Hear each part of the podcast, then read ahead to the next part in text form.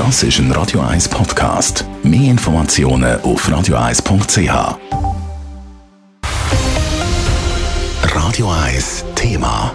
Der Kanton Zürich hat heute nämlich bekannt gegeben, dass genau die ab sofort steuerlich entlastet werden. Der Entscheid der reiht sich ein in eine ganze Serie von Solarförderungsmaßnahmen, die Zürich in letzter Zeit so beschlossen hat. Was die jüngste Erneuerung jetzt genau bringt und wie die Solarbranche auf das reagiert, das hören wir jetzt im Beitrag von der Leila Keller. Wer auf seinem Hausdach Solarstrom produziert und der gerade im Moment nicht braucht, speist dann ins Stromnetz ein und kommt dafür vom lokalen Elektrizitätswerk Geld über. Bis jetzt hat darum die ganze Stromproduktion von einer Anlage auch als Einkommen versteuert werden. Von dem sogenannten Bruttoprinzip weichen wir jetzt aber ab, erklärt der Zürcher Finanzdirektor Ernst Stocker. Schließlich beziehen Haushalte auch Strom aus dem Netz. Neu muss nur noch das versteuert werden, was wirklich verkauft wird und nicht die gesamte Produktion. Also wenn beispielsweise jemand für 4000 Franken Strom verkaufen kann, und für 3000 selber braucht, dann muss er nur noch 1000 Franken versteuern und nicht mehr 4000 Franken. Schon vor ein paar Monaten hat der Kanton kommuniziert, dass ab nächstes Jahr der Bau von einer Solaranlage vereinfacht wird. Ab 2023 gilt nämlich nicht mehr die Bewilligungspflicht, sondern nur noch eine Meldepflicht. Das heisst, es ist kein Baubewilligungsverfahren mehr nötig, das drei Monate dauert.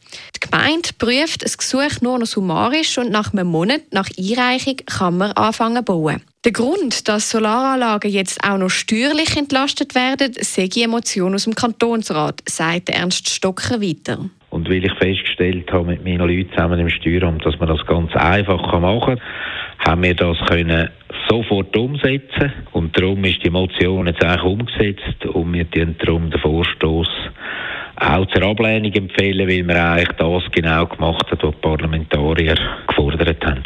Und nicht zuletzt hat gerade gestern auch noch die Stadt Zürich beschlossen, dass die Einspeisungsvergütung bei Solaranlagen von 8 auf 12 Rappen erhöht wird. All diese Massnahmen werden natürlich von der Solarbranche begrüßt.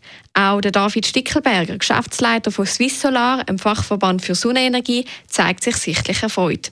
Das grösste Problem sei aber weiterhin, dass gewisse Komponenten für den Bau von so einer Anlage nicht lieferbar sind. Die Situation ist schon seit mehreren Monaten vorherrschend und wird die Branche laut David Stickelberger auch noch ein bisschen länger beschäftigen. Es ist schwer zu sagen, wenn sich das wird lösen, das Problem, aber wir sind eigentlich zuversichtlich, äh, aufgrund von dem, was wir hören aus der Branche, dass das bis Mitte nächstes Jahr wieder normalisiert sein mehr oder weniger.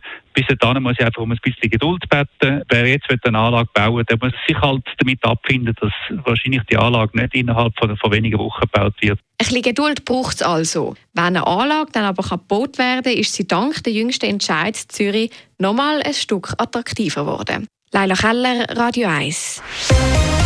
Radio 1 Thema. Jederzeit zum Nachlesen als Podcast auf radio1.ch.